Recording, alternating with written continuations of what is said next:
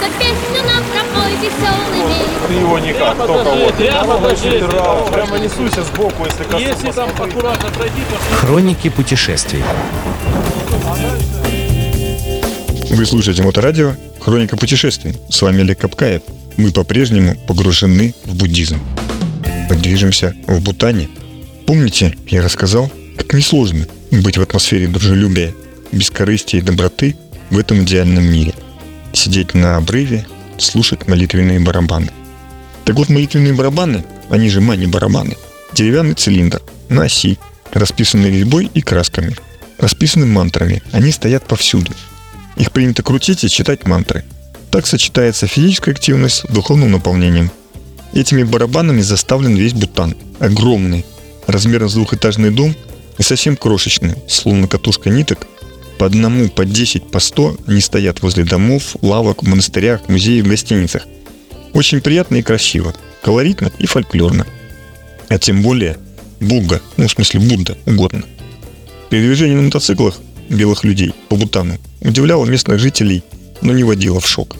Мало ли у Будды причин позволить каким-то белым сахибам следовать на мотоциклах куда-то. Странно, конечно, но неудивительно. Это просто простое разнообразие желаний человека на Земле. Нам радовались, конечно, в основном дети. Красивые юные потомки дракона, национальных одежд, стайками вдоль дорог или в школу, или обратно, всегда приветствованно махали руками и смеялись от вопросов. Громко кричали «Hello!» и ярко благодарили за конфеты. Фотографировались и охотно разговаривали на каком-то языке с английскими звуками. Дорога из Паро в сторону столицы Тимпху идет вдоль одного из самых опасных и высокогорных аэропортов мира. Расположившись на высоте 2700 метров, окруженный почти 6-километровыми вершинами Гималаев, он позволяет сажать и поднимать самолеты всего лишь 8 пилотам в мире. Нам удалось понаблюдать за этим сюрреалистическим взлетом. Никогда бы не подумал, что огромный пассажирский лайнер способен на такое. Представляю, что делают люди внутри него. А еще один монастырь, который вы, а вернее вам не дадут пропустить, это Панхадзонг, некогда столица Бутана.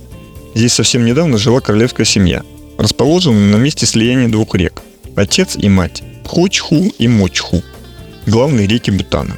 Воды темного и светло-зеленого цвета перемешиваются прямо под стенами монастыря. Зрелище закручивает взгляд воронкой. Обзорная площадка перед монастырем платная. Сам дзонг многоэтажный окружен высокими белыми стенами. По периметру растут яблони и вишни. Сонные сказки про принцессу к монастырю, а скорее даже крепости, ведет мост. Когда-то подъемный, превращая монастырь в неприступную твердыню. Сам монастырь ведут два ряда очень крутых ступенек. Настолько крутых, что ты касаешься нижним носом следующей ступеньки. Становится понятным, почему ее никто и никогда не мог завоевать. Внутри крепости совершенно странная смесь узких лабиринтов, бойниц и ритуальных залов. В главном храме возлежит огромный Будда. Мы не удержались и по глупости ударили в барабан, подвешенный у входа. Тут же появился монах, мастер дисциплины с палкой. Нас вежливо попросили так не делать и идти дальше осматривать окрестности. Некоторых попросили палкой. Судя по движению рук, палку он применяет часто и довольно охотно. Нам повезло.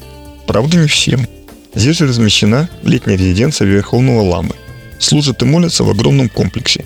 Несколько сотен монахов. Радушные и приветливые, несуетливые и сосредоточенные. Буддисты. Вокруг каждого храма прохаживаются с молитвами старики и старухи древнейшего вида, словно осевшие здесь со времен строительства храмов.